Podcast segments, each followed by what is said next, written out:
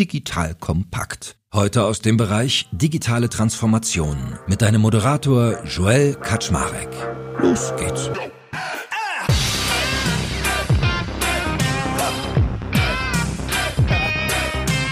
Hallo Leute, mein Name ist Schwer Kaczmarek. Ich bin der Geschäftsführer von Digital Compact und ihr wisst ja da draußen, dass Digitalisierung ein Thema ist, was mich sehr stark beschäftigt, gerade auch mit Blick auf große und bestehende Unternehmen. Und ich habe den lieben Fabian Fischer heute an meiner Seite. Den kennt ihr als Geschäftsführer von eTribes und Fabian und ich haben uns über den Jahreswechsel so ein bisschen unterhalten, haben gesagt, Mann, ey, eigentlich müsste man da mehr machen in dieser Richtung, dass wir mal so Transformationsprozesse etwas mehr begleiten, weil mit eTribes ist Fabian ja nonstop dabei, genau solche Dinge anzuschieben, von der Seitenlinie zu coachen und noch einiges mehr. Und deswegen lag uns am Herzen, mal mehr von diesen Transformationsgeschichten zu erzählen. Das heißt, der gute Fabian, der wird uns regelmäßig jetzt besuchen und dann gehen wir dieses Thema mal an. Und für alle, die neugierig sind, ihr könnt euch mit ihm auch mal auf LinkedIn connecten. Da werdet ihr ihn unter Fabian J. Fischer finden und ich habe heute das große Geheimnis lüften können. Es steht für Jakob, das J. Ha.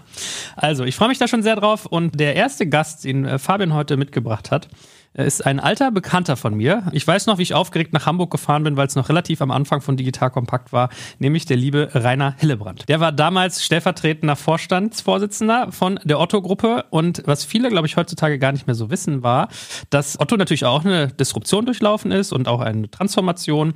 Und da sind ganz viele Dinge entstanden, die Leute heute für selbstverständlich nehmen und die man so kennt, sowas wie E-Ventures, sowas wie Project A, sowas wie About You, aber auch Otto selbst. Und Fabian und ich haben uns gesagt, heute wollen wir mal vom Rainer lernen, wie kamt ihr eigentlich dahin? Wie sah eure Digitalreise aus? Was waren die Milestones? Wo lagen Schmerzen? Wo lagen die guten Dinge? Das mal so als mein Intro heute. Aber lieber Fabian, sag auch nochmal einen Satz zu dir. Moin, moin und schön, dass du regelmäßig kommst. Wir wollen dich ja nochmal kennenlernen. Ja, moin, moin, Joel. Freut mich sehr, hier heute mit dir diese Podcast-Reihe starten zu dürfen. Genau, ich bin geboren in Hamburg, wie du schon richtig gesagt hast, CEO der eTribes Group. Wir sind eine Digitalberatung mit mittlerweile knapp 300 Mitarbeitern an vier Standorten, Hamburg, Berlin, München und außer Kroatien und helfen unseren Kunden insbesondere in den Bereichen Digitalstrategien, E-Commerce und Venture Building. Genau. Und ich bin auch sehr gespannt, heute nochmal die Geschichte von Rainer zu hören, wie er das denn damals so mit der Otto Group gemacht hat. Genau, that being said. Rainer, moin, schön, dass auch du da bist. Ja, moin. Was machst du eigentlich mittlerweile? Bist du jetzt Privatier oder was passiert Na, bei dir? Ich bin auch in dem einen oder anderen Aufsichtsrat tätig und bin noch beratend und unterstützend tätig. Ich freue mich immer, wenn es neue Themen gibt, mit denen ich mich auseinandersetzen kann. Aber das besonders Schöne ist eben einfach, ich habe halt Freiheitsgrade, die ich früher als Manager einfach nicht gehabt habe. Und diese Freiheitsgrade nutze ich für private Themen, für soziale Themen, für auch berufliche Themen. Und es ist einfach herrlich. es lohnt sich, lange zu arbeiten, aber dann auch die Pause zu nehmen, wenn die Arbeitszeit vorbei ist. Und ich glaube, du bist ja ein wandelndes Lexikon. Also ich könnte mir vorstellen, ein Bruchteil der Anfragen, die dich erreichen, werden dann auch umgemünzt in Mandate. Von daher sei dir hier auch mal unsere Ehrerbietung an dieser Stelle für Geleistetes. Ein Star auf dem Walk of Fame der Digitalbranche. Von ja, legst du die Latte aber hoch, meine Herren. ja, ich wollte es nicht so sagen. Aber erzähl mal ganz kurz, wie ist es bei dir, wenn du dich jetzt mal persönlich anguckst? Also an welcher Stelle deiner Digitalreise empfindest du dich persönlich denn heute? Ja, ich bin noch auf dem Weg. Ich habe früher immer gesagt, als wir dann angefangen haben, das Thema Digitalisierung irgendwo ein bisschen greifbar zu machen im Unternehmen, habe ich gesagt, wir sind irgendwie so ein paar Sekunden nach dem Urknall. Ich würde, glaube ich, sagen, wir sind heute so ein paar Stunden auf dem Urknall. Wir haben schon ein paar Stationen erlebt, haben auch schon mal eine falsche Abzweigung genommen und haben den richtigen Weg wiedergefunden. Und ich glaube, diese Reise ist einfach nie zu Ende. Und das Faszinierende daran ist eben einfach, es kommen immer neue Themen, von denen man vor ein paar Jahren überhaupt noch gar nicht geglaubt hat, dass das überhaupt passieren kann. Jetzt, ob das solche Themen sind, sind zwar Buzzwörter, aber da passiert eben schon viel, ob das jetzt Metaverse ist oder wenn ich jetzt gerade auch mal angucke, das Thema ChatGPT, wenn ich dann angucke, was AI eigentlich mittlerweile machen kann, da hat ja vor anderthalb Jahren, zwei Jahren, hat man zwar geahnt, dass sowas mal kommen kann, aber dass es sich dann so konkretisiert, das hat man nicht gesehen. Und dieser Spaß an den neuen Themen und diese Neugier, die möchte ich mich einfach erhalten und die braucht man, glaube ich, auch, wenn man auf dieser Digitalreise ist. Und dann lass uns doch mal mit einer Zeitreise auch beginnen. Also wenn du dich mal so zurückversetzt in die Anfänge, also in die Momente, wo du wirklich gesagt hast, alles klar, also ich würde sagen, die Geburtsstunde des Digitalisierungs- und Transformationsgedanken von Otto war für mich damals Punkt, Punkt, Punkt. Wann war das und was war die Ausgangslage? Im Grunde ging es eigentlich damit los, als Michael Otto dann irgendwie 1998 zu mir gesagt hat, Hilbrand, ich mache Sie jetzt im Vorstand. Ich war damals, glaube ich, Verkaufsdirektor, hieß das bei uns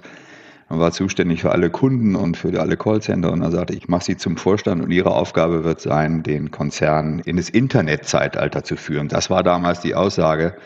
Und Michael Otto ist ja jemand gewesen, der sich schon immer für neue Technologien und neue Themen interessiert hat. Und aus dieser Motivation heraus hat er das ganze Thema verfolgt und glaube, eine ganz wesentliche unternehmerische Leistung von ihm war eben damals zu erkennen, ich brauche da jemanden, der sich um dieses Thema kümmert. Und da ich da Jüngste war, der jetzt irgendwie in der Ära war, der äh, zum Vorstand irgendwie werden konnte, war ich dann fällig in, Anführungsstrichen und durfte dann diese Aufgabe übernehmen. Also meine Nähe zur Digitalität bestand im Wesentlichen eigentlich darin, dass ich immer sehr früh mir schon irgendwelche PCs geholt habe und versucht habe, dann irgendwelche Periphergeräte anzudocken, was damals ja noch sehr mühsam war. Wir reden ja immerhin über so einen Zeitraum von deutlich über 20 Jahren. Ähm, und kannte mich mit den Themen schon eigentlich ganz gut aus und war dann im Vorstand, der bestand damals aus elf Leuten, inklusive Michael Otto, auch mit Abstand der Jüngste. Also ich war der Erste, der Junge der jungen Garde, was es ehrlich gesagt nicht einfacher gemacht hat, dieses Thema digitale Transformation dann in der Otto-Gruppe zu beginnen. Und überhaupt, um eine Idee davon zu kriegen, was man eigentlich machen kann, denn ich war ja, was das Thema wirtschaftliche Nutzung des Internets wie alle anderen zu dem damaligen Zeitpunkt, 98, war ja eigentlich noch gar nicht so großartig war ich auf der Suche und dann hatte ich mich an meinen alten Freund Jan-Henrik Büttner erinnert, den ich noch aus alten AOL-Zeiten und Battlesman Venture-Zeiten kannte und habe gesagt, du pass auf, ich soll da online für Otto machen. Wollen wir uns mal unterhalten, wie das eigentlich geht? Da sagte er, klar, komm rüber nach Santa Barbara, da saß er damals für BB Capital. Dann habe ich mit ihm dann irgendwie eine Woche verbracht und wir haben über alles Mögliche geredet, weil wir saßen auf der San Isidro Ranch auf der Terrasse, weil die hatten den schnellsten Internetanschluss. Das war damals noch Modem. Ich weiß nicht, wer das überhaupt noch kennt. Dieses naja, however. Und dann habe ich im Prinzip da den Zugang zu dem Medium gefunden und dann war natürlich das erste, die Frage zu stellen, wie geht man das Thema eigentlich an? Und äh, für jemanden, der wie ich irgendwie versucht, strukturiert und mit klaren Prozessen zu arbeiten, war natürlich klar, ich muss jetzt erstmal wissen, wo soll es eigentlich hingehen. Also Vision und Strategie waren so die zentralen Themen. Und ja, dann haben wir eben angefangen, uns mit diesem Thema auseinanderzusetzen, konzeptionell. Ich habe mir so ein kleines Team gemacht und dann haben wir gesagt, wo soll es eigentlich hingehen? Und natürlich hat man dann auch immer alle Unternehmensberatungen geholt und die damals alle gesagt haben, also ihr müsst alle, was ihr da macht, euer Kataloggeschäft, das könnt ihr vergessen. Das kann man knicken, das müsst ihr zur Seite legen. Also das neue Geschäft ist sowieso ganz anders. Das sind andere Leute andere Themen, andere Bezahlung, andere Systeme, andere IT, alles anders. Vergesst euer altes Kataloggeschäft, kümmert euch um das Neue. Und das haben dann viele auch so gemacht. Mir hat das nie so wirklich eingeleuchtet, weil ich immer gesagt habe, ich habe doch da über 10 Millionen Kunden, warum soll ich die denn links liegen lassen? Und ich habe ja auch einen riesen Umsatz.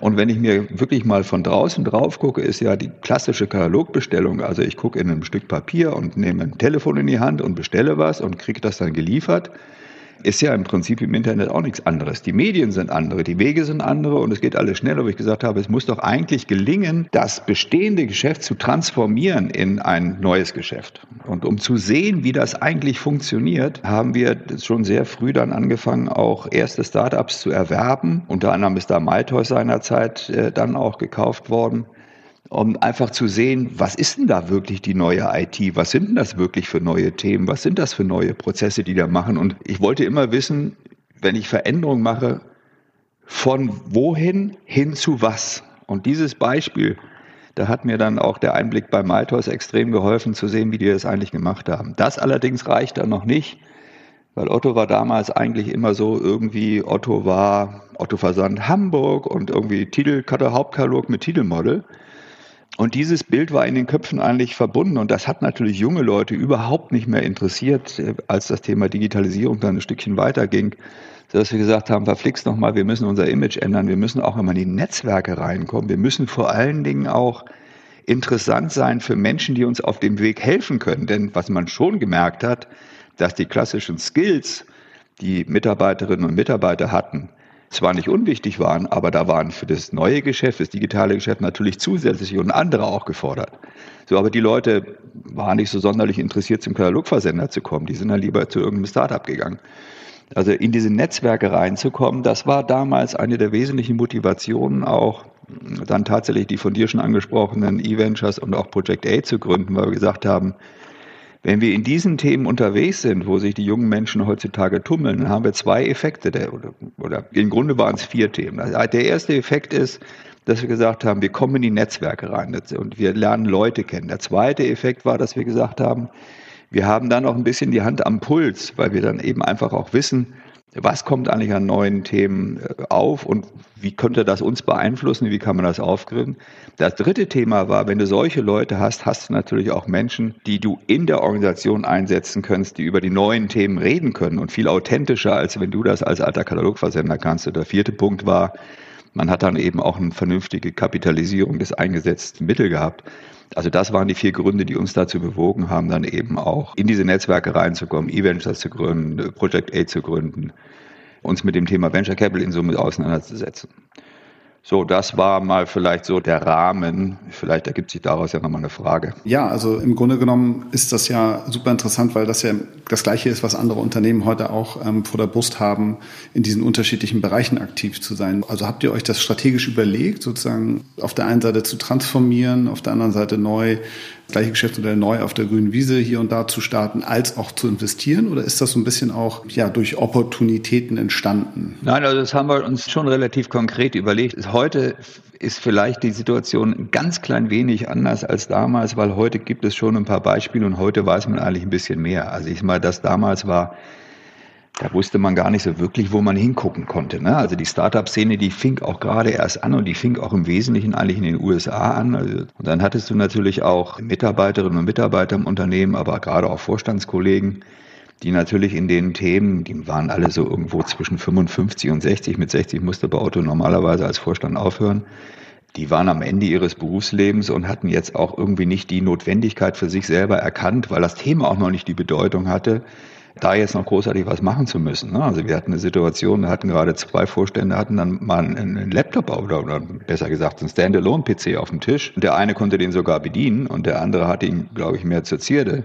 Und da war es dann eben die Frage, wie kriegt man eigentlich auch so eine Kollegen, die ja mitentscheiden müssen über Budgets beispielsweise, kriegt man die eigentlich dahin? Also das ist, glaube ich, heute schon ein bisschen anders. Ich glaube, der digitale Aufsetzpunkt ist ein Stückchen äh, weiter vorne und dennoch ist es erstaunlich, dass so viele Unternehmen jetzt gerade erstmal anfangen aufzuwachen und sich mit diesem Thema auseinanderzusetzen. Aber um deine Frage nochmal zu beantworten, ja, wir haben das eigentlich schon sehr, sehr strategisch durchdacht. Also wir haben dann natürlich mit Unternehmensberatungen gesprochen, das hatte ich gerade erwähnt, die uns allerdings in eine andere Richtung schicken wollten. Das war leider, glaube ich, dann eben auch der Fehler, den viele andere Unternehmen gemacht haben die dann auch anderthalb, zwei Jahre Zeit verloren haben auf der digitalen Reise und das bedeutet ja schon verdammt viel. Wir haben uns das überlegt und wir hatten allerdings auch Unterstützung, also beispielsweise den Impuls, denkt doch auch mal darüber nach, ob nicht Venture Capital euch helfen kann. Als wir die Frage gestellt haben, wie kommen wir in die Netzwerke rein, der kam beispielsweise von Andreas Haug, der damals seinerzeit auch in der Beratung tätig gewesen ist und den ich dann später auch mitgenommen habe in die Geschäftsführung von E-Ventures oder die heute Headline heißen.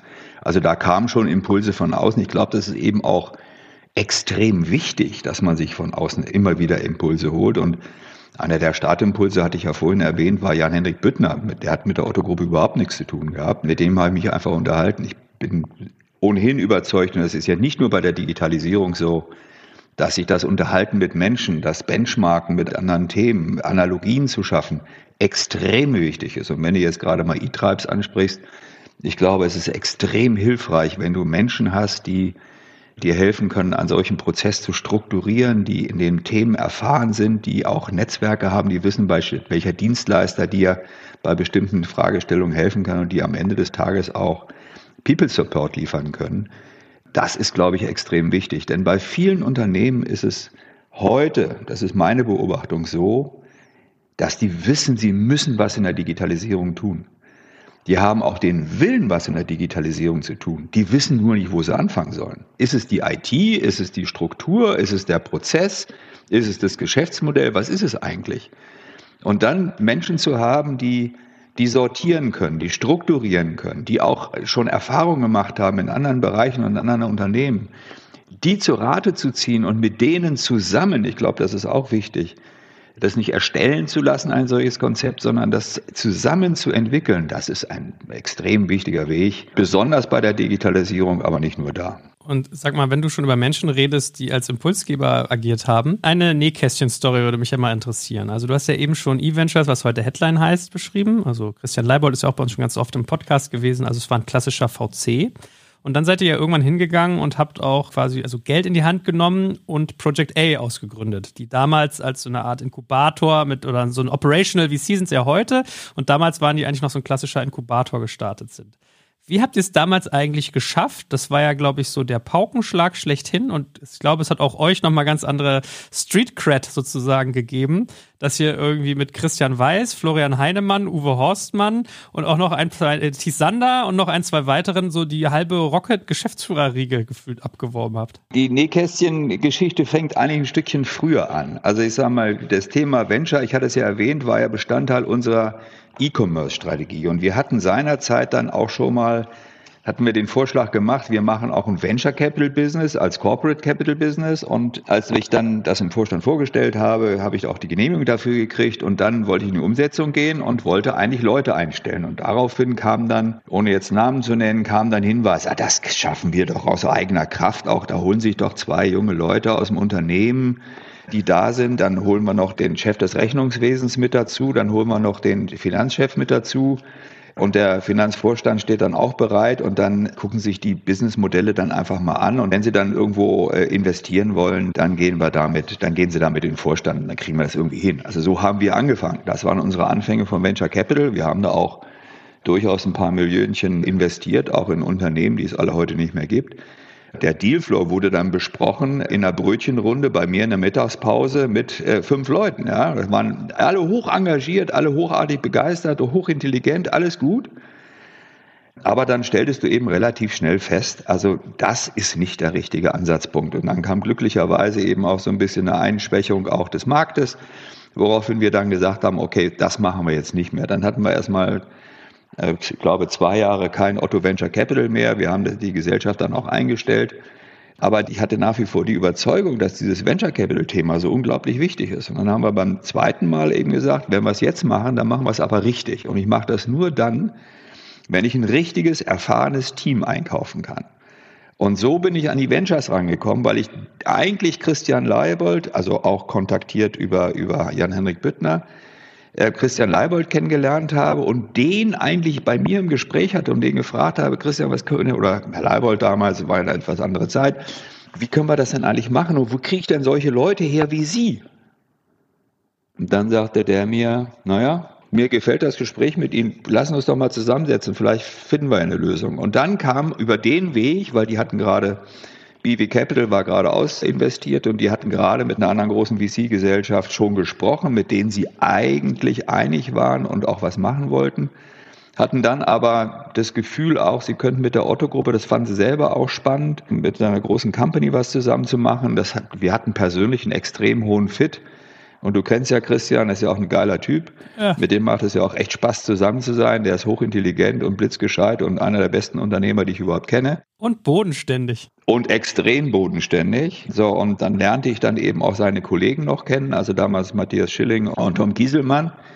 Äh, so, und wir, da war sofort ein persönlicher Fit da. Und wir waren uns dann relativ schnell einig, komm, wir machen das jetzt mal zusammen. So, und dann haben wir den ersten Fonds gemacht mit 60 Millionen Euro. Und das ging relativ gut. Das ging, was heißt nicht nur relativ gut, das ging sehr gut und entwickelte sich prima. Aber die haben damals ja angefangen, ich sag mal, Early-Stage-Finanzierung im Wesentlichen zu machen. Und wenn man sich den Lebenszyklus von Venture Business anguckt, dann hast du ja da auch noch eine Phase, die liegt davor. Ja, also dieses ganze Thema Seed und dieses ganze Thema Incubation. Und das hatte mich einfach interessiert, weil ich gesagt habe, Menscheskinders, das könnte für die Otto-Gruppe auch besonders gut sein, wenn ich Geschäftsmodelle mir angucke, wenn sie noch früher sind, also die noch fast im Ideenstadium sind, weil man bringt das in den Fonds oder wir bauen das im Unternehmen selber auf. Und ähm, das war eigentlich die Motivation für Project A. Und weil das eben so gut funktioniert hat bei E-Ventures, dass wir ein bestehendes Team gekauft haben, das sich schon mal, kannten sich alle schon. Also da hat sich da nicht irgendeiner darüber beschwert, dass der andere seinen Kaffee nicht austrinkt oder immer stehen lässt oder nicht abwäscht oder was auch immer. Also dieses ganze, dieses ganze gruppendynamische Gezetere, was es dazu zwischen hat, das, das hatten die alle schon hinter sich. Habe ich gesagt, das ist ja eigentlich geil. Also ich muss wieder ein Team holen. Wenn ich Project A mache, muss ich wieder ein Team holen. Leute, die sich schon kennen, die schon zusammengearbeitet haben, die ihre Stärken und Schwächen gegenseitig kennen und so weiter und so fort. Und dann habe ich meine E-Venture-Jungs gefragt und hat gesagt, sag mal, das und das ist meine Idee und habt ihr da nicht mal einen Zugang zu Leuten, die da frühphasiger sind. Und so bin ich dann auf das Gespräch gekommen mit den Project A-Leuten und da war es dann ähnlich wie bei E-Ventures. Wir haben uns zusammengesetzt, wir haben uns unterhalten, die waren erst ein bisschen ablehnend, dann haben wir uns netter unterhalten, dann haben wir uns über Konditionen unterhalten, über Rahmenbedingungen in dem Fall. Dann haben die ein relativ hohes Vertrauen zu mir entwickelt und haben gesagt, wir können uns das vorstellen, wenn wir eine gewisse Freiheit haben im Otto-Konzern und wenn du derjenige bist, der das macht, dann machen wir das. Also so ist das dann quasi entstanden. Also Copy-Paste, würde ich mal sagen. Du bist ein bisschen Menschenfänger, oder? Cool. Im positiven Sinne. Also ich mag Menschen. Ich mag Menschen und ich zeige Menschen auch, dass ich sie mag und glaube auch, man spürt, wenn man mit mir zusammen ist, dass ich Menschen Vertrauen gebe. Und ich glaube, das ist das Wichtigste. Du musst Vertrauen schenken. Du kannst nicht jahrelang darauf warten, dass andere sich das Vertrauen verdienen, sondern du musst Vertrauen schenken. Und ehrlich gesagt habe ich sehr, sehr viel Glück damit gehabt, weil ich bin also wirklich ganz, ganz selten enttäuscht worden von Menschen, denen ich Vertrauen geschenkt habe. Und sag mal, Fabian, was Rainer gerade so beschrieben hat, siehst du das heute noch als Blaupausentauglich? Also siehst du Parallelen bei Projekten, die ihr mit E-Traps auch begleitet? Ja, ich sehe sehr viele Parallelen und ich finde, in der Rückwärtsbetrachtung ist es vor allen Dingen deswegen eine Blaupause, weil es eben alle drei Bereiche abdeckt, was Otto damals gemacht hat oder bis heute macht. Ne? Eben sowohl das Kerngeschäft zu transformieren, als auch neues digitales Geschäft aufzubauen, was sehr nah an dem ist, was man ohnehin schon macht von der Geschäftsmodelllogik her, Stichwort About You, und auch eben tatsächlich zu investieren in Ventures. Ne? Und es gibt nicht viele Unternehmen, die wirklich alle drei Bereiche abdecken. Es ist, hat sich natürlich insgesamt alles viel weiterentwickelt. Viele Unternehmen machen das auch schon. Aber so konsequent alle drei Bereiche anzugehen, ist im Nachhinein wirklich eine Blaupause. Ja. Zwei Dinge würde ich noch erwähnen wollen, die ich glaube wichtig sind, wenn man digitale Transformation machen will. Ob in ähnlicher oder gleicher Form, wie wir das gemacht haben. Zwei Dinge waren extrem wichtig bei uns. Der eine Punkt ist, wir hatten natürlich mit unserem Hauptgesellschafter jemanden, der voll hinter diesem Thema gestanden hat. Michael Otto wollte die digitale Transformation oder Digitalisierung oder bringen Sie mich ins Internet war es damals. Der wollte das und hat sich eine Person gesucht, die direkt an ihn berichtet, der er auch das Vertrauen geschenkt hat und auch die Budgets gegeben hat. Auch manchmal gegen interne Widerstände. Also du brauchst für digitale Transformation jemanden an der Spitze, der die Kraft und die Macht und den Willen hat, dieses Thema zu treiben. Und der zweite Punkt, der in dem Thema auch extrem wichtig war, man muss verstehen, dass digitale Transformation, das ist nicht, das mache ich jetzt mal für ein Projekt für ein Jahr und dann ist es vorbei und dann haben wir es geschafft, sondern das ist eine Reise. Und du weißt auch gar nicht, ob du da jemals ankommst, weil du musst dich permanent wieder auch neu erfinden und an die veränderten Rahmenbedingungen anpassen. Bedeutet eben auch, dass man auch einen langen Atem braucht. Also das, man braucht einen langen Atem nicht nur was Investments angeht, sondern man braucht einen langen Atem nach Möglichkeit auch eine Kontinuität in der Führung der Leute, die das machen. Also ich sag mal, du kriegst digitale Transformation, wenn du alle zwei Jahre einen neuen Verantwortlichen dafür hast, wird ein bisschen schwieriger als bei uns. Ja, ich habe das 20 Jahre gemacht und ich wusste eigentlich immer, ich habe das Vertrauen meiner Gesellschafter, dann hatte ich auch das Vertrauen des gesamten Vorstands über Zeit, wo wir dann auch die, unsere Erfolge eingefahren haben und wo es dann auch relativ gut funktioniert hat. Und man hat mir auch die Zeit gegeben, das gehört auch noch mit dazu. Also das wären für mich nochmal zwei Themen wirklich, die ganz wichtig sind. Du brauchst wirklich jemanden, der das unbedingt will und der das auch mit aller Kraft durchsetzen kann. Und zweitens, du brauchst auch die Sicherheit, dass du das auch über eine längere Zeit durchhältst. Es ist ja auch ganz interessant, als du erzählt hast, dass du dort sozusagen so jung berufen wurdest, äh, habe ich ja kurz auch gedacht, hätte ja auch so ein politisches Ränkespiel sein können, so nach dem Motto, wir setzen mal einen Jungen rein, da verbrennt sich keiner die Finger, entweder schafft das in zwei Jahren oder wir schießen ihn ab.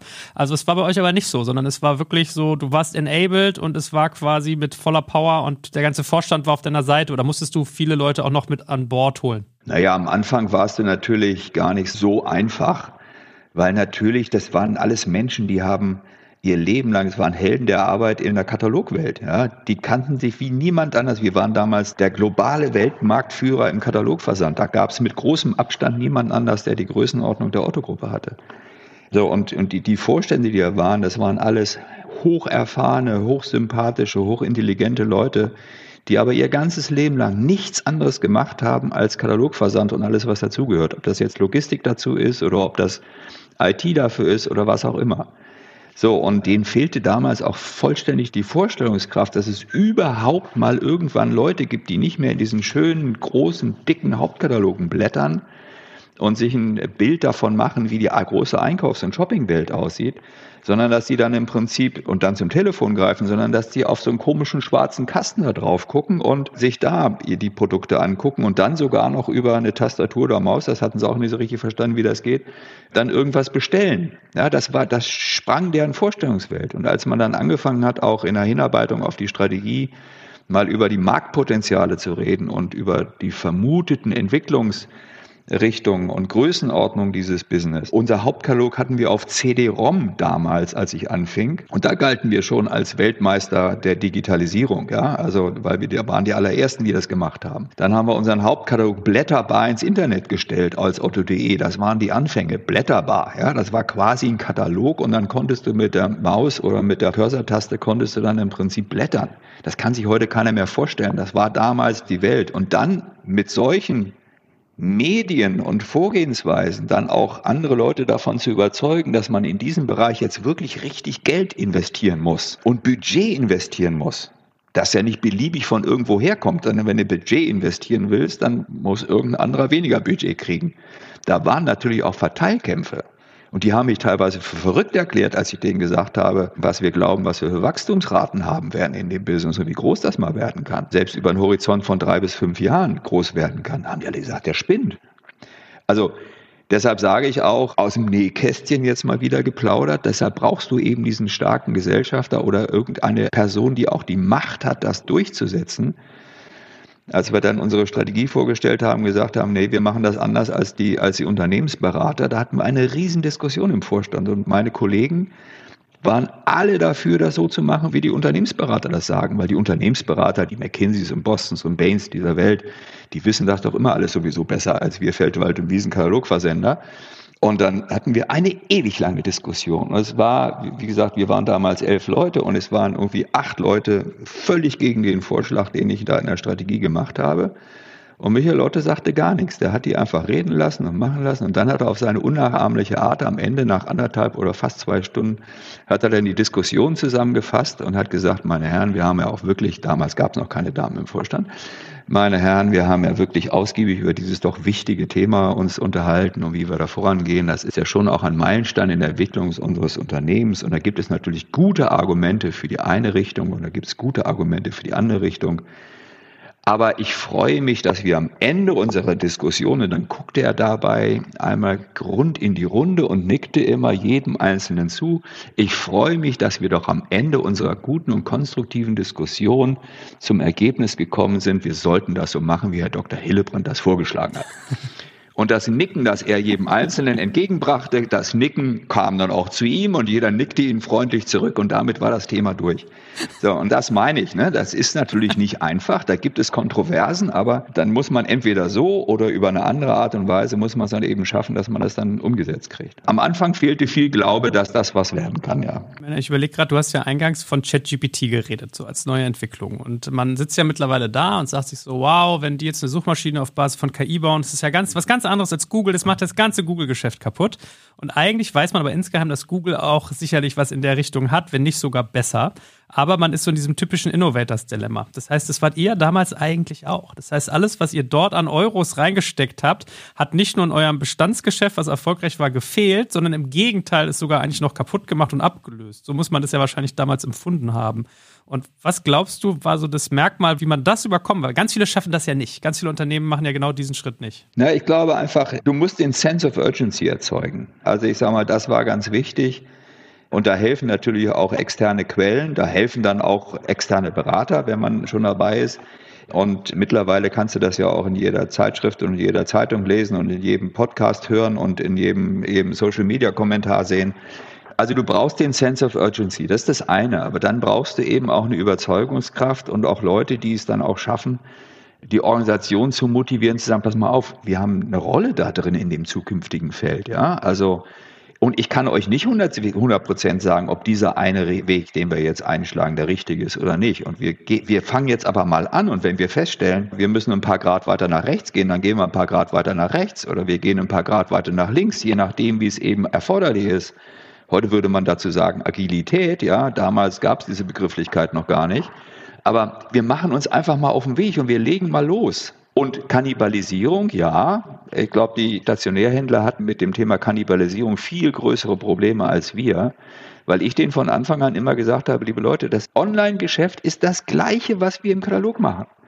Es ist nur mit anderen, Medien und es ist schneller. Und diese Logik immer wieder zu, also quasi prophetisch im Unternehmen immer wieder zu transportieren, hat, glaube ich, auch geholfen, dass das Thema Kannibalisierung bei uns eigentlich nie eine richtig große Rolle gespielt hat. Und auch die Rolle um den, um den Arbeitsplatz hat äh, bei uns nicht so die Rolle gespielt, weil wir unser Business transformiert haben, indem wir gesagt haben, wir müssen es so gut machen, dass unsere bestehenden Kunden auch durch Anreize, die wir ganz aktiv geschaffen haben, als Bestellmedium nicht mehr das Telefon nutzen, sondern den Online-Weg gehen. Das war da hat die CD-ROM am Anfang geholfen, da hat der blätterbare Katalog äh, nachher geholfen, weil wir eben auch festgestellt haben, wenn die Menschen selber bestellen über Tastatur, dann haben wir im Prinzip deutliche bessere äh, Strukturkosten.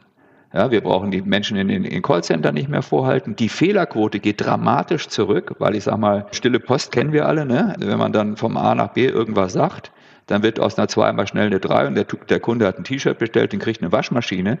Das sind natürlich in so einem System Riesenprobleme und die hast du alle nicht, wenn es online ist. So, und das muss man eben vermitteln. Und wir haben ja von Anfang an dann eben auch eine klassische Papierprozesskette gehabt plus eine Online-Prozesskette mit dann neuen Skills, neuen Leuten etc. pp. im Unternehmen parallel nebeneinander und haben erst sukzessive dann mit steigendem Online-Anteil diese Papierkette einfach abgebaut. Insofern gab es diese große Angst und Sorge, die gab es in dem Umfang nicht. Natürlich haben wir Riesenthemen auch gehabt und dann kommen wir zum ganz wesentlichen Thema, glaube ich, das ist das Thema Kulturveränderung. Wir haben natürlich ein Riesenthema gehabt, dass wir insbesondere bei Menschen, die Abteilungsleiter, die Bereichsleiter, also die wirklich die Helden der Arbeit und die wirklich eine unglaubliche Kompetenz gehabt haben in dem, was sie im Papiergeschäft gemacht haben, die auf die Reise mitzunehmen und zu sagen, pass mal auf, Papier alleine reicht nicht mehr. Du musst dich jetzt auch mit den Online-Themen auseinandersetzen. Und ich möchte jetzt gerne mal von dir wissen, übertrag doch mal das, was du in deinem klassischen Katalog-Business heute machst. Übertrag das doch mal auf Online. Was bedeutet das eigentlich? Was musst du da eigentlich ändern? Welche Ideen hast du dazu? Hat es viele gegeben, die da mit Begeisterung mitgemacht haben und hat es viele gegeben, die dann gesagt haben, um Gottes Willen, Gottes ja, da muss ich ja Dinge lernen, die kann ich auch überhaupt noch gar nicht. Und die haben dann auch Angst gehabt. Und wenn Menschen anfangen, Angst zu haben, dann blockieren sie und dann haben sie Angst um ihren Job und blockieren total diese Blockaden auflösen, das ist dann auch ein Thema. Gelingt nicht bei allen, muss man auch fairerweise sagen. Und da muss man sich dann teilweise auch manchmal von Menschen trennen, die diesen Weg nicht gehen können, für die es dann aber auch keine andere Aufgabe im Unternehmen gibt. Nun wart ihr ja damals als Versandhändler weltweit, glaube ich, die Nummer eins, auf jeden Fall absolute Champions League. Und so rein von der Theorie her denkt man ja, sollte ja einfach sein, mit den Assets und dem Vorsprung, das Know-how, was Versandhandel angeht, dann auch online aktiv zu werden oder das Ganze in ein Online-Geschäftsmodell zu wandeln. Ähm, was hat euch dann dazu bewogen oder was war der Ausgangsimpuls, das Ganze dann quasi nochmal auf der grünen Wiese mit About You, ein Mode-Versandhandelsgeschäft sozusagen nochmal neu zu starten? Ja, wir haben natürlich schon gesehen, nehmen wir jetzt mal die Kernmarke Otto. Der Name Otto ist Fluch und Segen gleichermaßen. Ja, also der Segen ist, jeder kennt Otto. Otto ist riesengroß. Also ich rede jetzt über die Phase von vor acht Jahren, als wir angefangen haben, darüber nachzudenken. Ne? Otto ist heute wesentlich mehr digitaler auch in der Wahrnehmung, als es damals war, aber du fragst ja nach dem Zeitpunkt der Entscheidung. Und damals war Otto, obwohl der Online-Anteil schon deutlich über 50 Prozent war, war Otto immer noch das Hauptkatalog-Ding. Ja, das kannten die Kinder noch äh, aus der Schule, wo sie dann aus den Katalogen ihre Collagen gemacht haben, die sie dann für den Kunstunterricht gebraucht haben. Das war Otto. Ja, kommt aus Hamburg, tolle Frauen auf dem Titelbild drauf, große Modewelt auf fünf Zentimetern Höhe auf dem Schreibtisch. So, das war das Bild von Otto. Das passt natürlich für junge Menschen, die digital affin sind und sich in digitalen Medien bewegen. Das passt natürlich imagemäßig nicht. Und parallel dazu kamen dann natürlich immer wieder neue, auch Anbieter, kleinere wie größere, die das ganze Thema Fashion über Online-Verkäufe dann auch getätigt haben, dass wir gesagt haben, Mensch, Kinders, wir müssen mal gucken, wie müsste man denn heute, wenn wir wirklich bei Null anfangen, Zero Budgeting Ansatz, ja, wenn wir bei Null anfangen, Wie muss heute eigentlich ein Geschäft aussehen, das Otto vielleicht mal in Zukunft überflüssig machen könnte? Ja, also das war damals so die Überlegung. Also, oder andersrum, wenn Otto so abstürzt, weil es digital nicht mehr wahrgenommen wird und die Kunden nicht mehr zu uns kommen, sondern lieber woanders hingehen, was ist denn dann unser Ersatz? Wir können ja nicht im Prinzip zugucken, wie die Umsätze dann von uns einfach mal weggehen. So, und das war die Ausgangsmotivation für das Thema About You. Also eigentlich, wenn du so willst, wirklich gewollte Disruption in der Annahme, Otto wird es in der Form nicht mehr geben. Das war der Startpunkt. Und als wir dann mit About You angefangen hat, muss man sagen, da war ja Maithaus auch schon irgendwie 20 Jahre alt. Ne? Also ich sag mal, die hatten ja, das war ja schon ein altes Unternehmen. Das hat mit Startup ja nichts mehr zu tun gehabt. Ja, und zwischenzeitlich hat sich auch alles verändert. Die Arbeitsweisen haben sich verändert. Es gab Scrum, es gab agile Vorgehensweisen, es gab Sandboxing in der Entwicklung, die ganzen Plattformen, wir hatten eine ganz andere Konnektivität, die Offenheit der Plattform war eine ganz andere und, und, und, und, und. Also alles das, was wir bei Otto mühsam versucht haben zu erneuern und äh, immer noch versuchen zu erneuern und beim Whitehouse schon verändert und verbessert und jünger schon da war, aber mittlerweile eigentlich auch veraltert. Da wollten wir sehen, wie sieht denn das eigentlich aus, wenn man das ganz neu macht? So und so, das war die Ausgangsmotivation für About You und so ist das Unternehmen ja dann mehr oder weniger auch entstanden. Also da haben sich ja keine Betriebswirte zusammengesetzt und haben ein Unternehmen aufgebaut, sondern da haben sich Techies zusammengesetzt, also im Wesentlichen Developer, also die Kerntruppe damals von Tarek Müller und von Betz. Die Kerntruppe war die Keimzelle von About You, also Developer, wenn du so willst, die dann nochmal Fachleute aus der Logistik, aus dem Einkauf, aus dem Design zu sich geholt haben. Aber der Nukleus, das waren Hardcore-Techies und Hardcore-Developer. Und dann hast du natürlich auch einen völlig anderen Ansatz im Aufbau eines Unternehmens. Und dann haben die sich auch ganz, haben die auch ganz andere Logiken entwickelt, ganz andere KPIs entwickelt, auf die sie beispielsweise gucken. Während wir schon im Prinzip fast in Ohnmacht immer gefallen sind bei Retourenquoten im Online-Geschäft in der Otto-Gruppe, weil wir das aus dem Versandbusiness eben kennen und wissen, wenn eine Retourenquote zu hoch wird, wird dein Geschäft unwirtschaftlich ja, war das Thema Retourenquote bei About You eigentlich, es hat die gar nicht so übermäßig interessiert. Die hat viel mehr interessiert, in welcher Geschwindigkeit wird eigentlich ein Kunde rentabel und was hat der für einen Customer Lifetime Value. Ja, also völlig neue Themen. Das hat uns dann bei Otto in der Otto-Gruppe auch wieder geholfen. Also das meine ich ja eben. Und dass ich mal für Wissensmanagement zuständig bin, hat ja auch den Grund, weil ich eigentlich immer wieder versucht habe, aus den unterschiedlichen Sparten Erkenntnisse und Wissen zusammenzubringen und daraus zu lernen. Ich glaube, eine lernende Organisation zu schaffen, das war das zentrale Thema. Und wenn du mal zurückblickst und über so die Schmerzpunkte, die zentralen nachdenkst, was würdest du sagen, waren so die Top 3? Also was waren so die drei Dinge, die euch am schwersten fielen, wo ihr die größten Probleme mit hattet und wie habt ihr die gelöst? Ich habe irgendwann mal bei irgendeinem Interview mal gesagt, vor vielen Jahren, wir irren uns empor. Ja, also das hat dann ein Gesellschafter gehört, der dann gesagt hat, Herr Helleband, der Vorstand bei der Otto das können Sie doch nicht sagen. Ich sage, ja, doch, ist aber so. Ne? Und ich halte es auch gar nicht verkehrt. Was heißt denn, wir irren uns empor? Wir irren uns empor heißt, ja, ich stelle manchmal fest, der Weg, den wir eingeschlagen haben, ist nicht der richtige. Die Entscheidung, das Entscheidende besteht eben nur darin, du musst es relativ schnell feststellen, dass es nicht der richtige Weg ist und musst den Weg dann korrigieren. Das war schon ein Schmerzpunkt. Also aus einer eigentlich perfekten Welt zu kommen und zu sagen, da muss eigentlich alles immer richtig sein, war ein Schmerzpunkt, so einen Lerneffekt zu haben, zu sagen, hey, wenn es mal nicht richtig ist, hast du auch verdammt viel gelernt und das ist auch positiv. Also Heute würde man sagen Fehlerkultur, ja, also Fehler machen können oder sich auch einzugestehen, dass man auch mal etwas nicht geklappt hat, was man sich vorgenommen hat. Das war mit Sicherheit ein Painpunkt und das vor allen Dingen auch in der Organisation zu verankern, dass man das machen muss. Ein zweites Thema, was ein ganz schwieriger Painpunkt ist und äh, wenn ich nochmal Zeitsprung zurück machen könnte, was ich früher hätte erkennen müssen und wo ich früher hätte dran arbeiten müssen, ist das ganze Thema Kulturwandel, weil ich glaube einfach, das sind Veränderungsprozesse in so einem Unternehmen, wenn man sich auf eine digitale Transformation bewegt. Da geht das nicht mehr in den alten Mustern, sondern du musst die Muster ändern und du musst die Verhaltensweisen ändern. Du musst die Aufbau- und die Ablauforganisation ändern im Unternehmen. Weil es geht eben einfach nicht mehr, um nur eins von hunderten von Beispielen zu nehmen. Es geht eben einfach nicht mehr, dass wenn einer eine Idee hat oder eine Frage hat, dass das in der Hierarchie nach oben eskaliert und dann wieder nach unten geht. Ja, da verlierst du so unglaublich viel Zeit, sondern du musst diese Entscheidungswege verkürzen, indem du entweder die Hierarchieebenen reduzierst oder indem du eben einfach die Mitarbeiterinnen und Mitarbeiter empowerst, Entscheidungen zu treffen, die früher im Prinzip andere Ebenen getroffen haben. Ja. Das macht natürlich verdammt viel mit Mitarbeitern, das macht aber auch verdammt viel mit den sogenannten Chefs oder Vorgesetzten.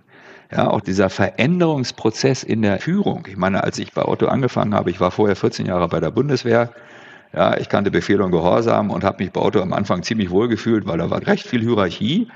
Ja, und da warst du quasi Feldherr. Ja, und du bist dann ins Unternehmen reingegangen und die Vorstände waren Götter damals und wenn die Götter irgendwie mit der Wimper gezuckt haben, dann wusste die Mannschaft, was passieren muss.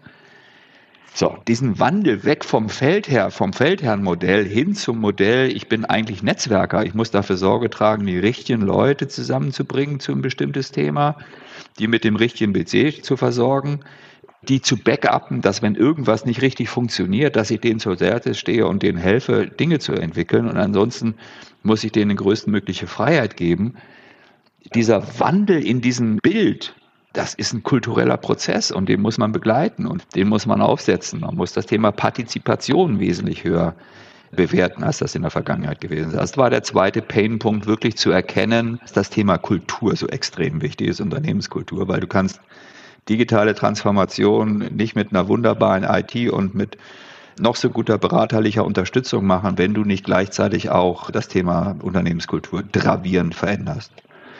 Ja, und dann hast du natürlich andere Pain Points sind natürlich auch, wir haben auf der Strecke natürlich auch durchaus an der einen oder anderen Stelle auch mal Geld in den Sand gesetzt. Ne? Das tut dann verdammt weh, wenn man das so erlebt. Also das würde ich mal sagen, das wären so meine drei Pain Points, die ich mal so jetzt benennen würde. Rainer, ich könnte dir stundenlang zuhören und ich glaube, Fabian geht es ähnlich. Vielleicht machen wir noch eine Fortsetzung, könnte sich ja durchaus anbieten. Und wenn Fabian und ich zusammenkommen, dann enden wir eigentlich immer jede Podcast-Folge mit denselben fünf Fragen. Wir können uns ja jetzt mal im Ping-Pong durchbewegen. Fabian, komm, mach du mal den Anfang. Ja, Rainer, was hättest du gerne schon am Anfang deiner Transformationsreise gewusst? Wie wichtig das Thema Kultur und Unternehmenskultur bei digitaler Transformation ist. Was ist euch überraschend gut geglückt, dass du zum Nachmachen empfehlen würdest? Die Mitarbeiter mitzunehmen auf dem Weg. Was war euer größter Fehler und was hast du daraus gelernt? Otto Venture Capital, als wir es damals aufgesetzt haben, war unser größter Fehler, weil daraus habe ich gelernt, dass man, so wenn man es macht, muss man es richtig machen und muss es mit Profis machen. Transformation bedeutet immer auch Kommunikation. Was war hier dein Geheimrezept? Sich selber nicht so wichtig nehmen, aber die Mitarbeiter mitnehmen. Vervollständige diesen Satz. In fünf Jahren ist die digitale Transformation hoffentlich bei mehr Unternehmen in Deutschland angekommen, als das heute der Fall ist. Fabian, ich weiß nicht, wie es dir geht, aber äh, für mich war es ein Fest, Rainer. Ich hoffe für dich auch und dass wir dich hier bald mal wiedersehen. Ja. Hat Spaß gemacht mit euch. Definitiv, sehr, sehr gut. Vielen, vielen Dank, Rainer. Danke dir, alles Gute. Gerne. Danke fürs Zuhören beim Digital Kompakt Podcast. Du merkst, hier ziehst du massig Wissen für dich und dein Unternehmen heraus. Wenn du mit uns noch erfolgreicher werden möchtest, abonniere uns auf den gängigen Podcast-Plattformen. Und hey, je größer wir werden, desto mehr Menschen können wir helfen. Also erzähl doch auch deinen Kolleginnen und Kollegen von uns. Bis zum nächsten Mal.